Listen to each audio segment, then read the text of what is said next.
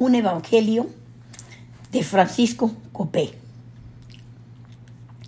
Jesús vagaba un día lentamente con Pedro, el pescador, por un camino de Galilea. El sol del mediodía fatigaba los cedros y los lirios. Jesús le hablaba a Pedro de las cosas divinas. De improviso, vieron en el umbral de una cabaña sombreada por verdes tamarindos a una mujer del pueblo, a una viuda que con gesto tranquilo hilaba un copo de algodón, en tanto que con impulso rítmico mecía dulcemente la blanda cuna en que jugaba un niño. Bajo un árbol feraz se detuvieron a observarla el maestro y el discípulo.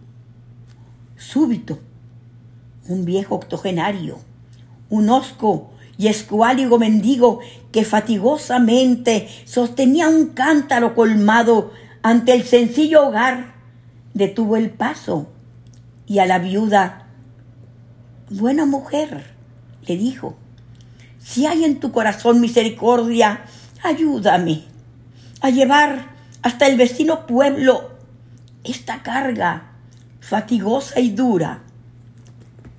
La viuda, con un gesto compasivo, tomó el vetusto cántaro de arcilla y abandonando al niño y el uso vibrador, tras el anciano, echó a andar por el áspero camino.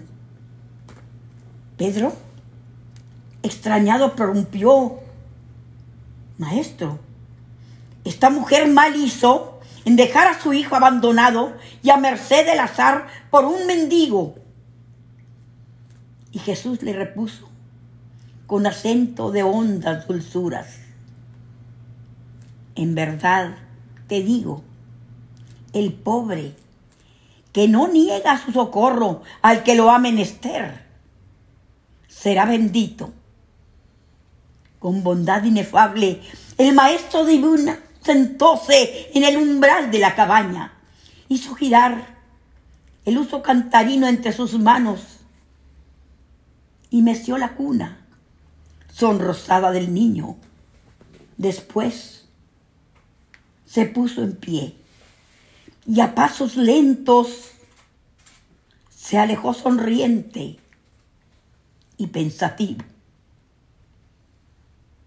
Cuando la viuda regresó, sus ojos miraron sorprendidos el fácil copo de algodón hilado y el niño blandamente adormecido.